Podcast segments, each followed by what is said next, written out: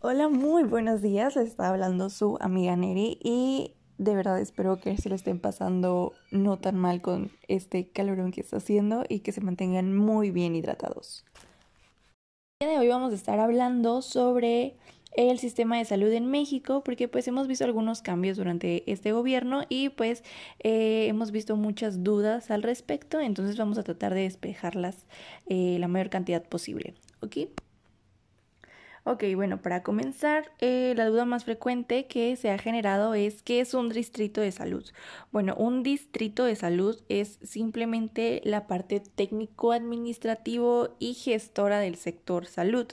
Y pues esto quiere decir que básicamente es el organismo que planea, coordina, ordena y ejecuta las acciones dentro del sector salud.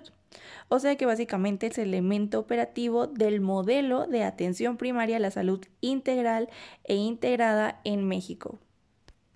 Ok, y con esto último que acabo de decir, yo creo que se genera una nueva duda sobre qué es este modelo de atención primaria a la salud integral e integrada en México. Y bueno, esto es básicamente una estrategia que se está implementando que engloba todos los trabajos y las acciones que van destinadas para la atención de la salud, tanto la educación para la salud, la promoción de la salud, prevención, el diagnóstico, tratamiento, rehabilitación y los cuidados paliativos.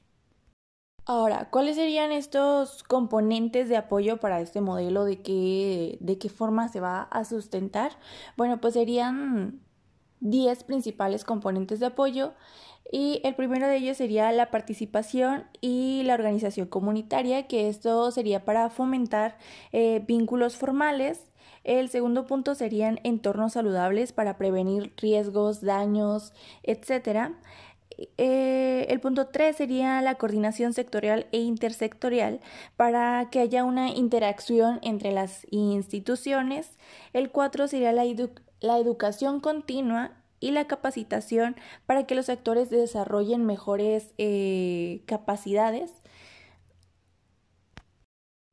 El punto número 5 nos estaría hablando sobre el monitoreo, la evaluación y el seguimiento que se le daría al modelo para llevar un orden. El punto número 6 nos habla sobre la gestión de las redes integradas del servicio de la salud. Y pues esto sería para garantizar una atención médica continua, que no sea intermitente.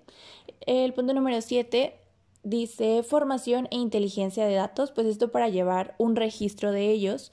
El punto número 8, que es la logística y operación, que es la gestión de las acciones. El punto número 9 sería la conservación y el mantenimiento, que esto nos pues hace referencia más que nada a los inmuebles y a las instalaciones.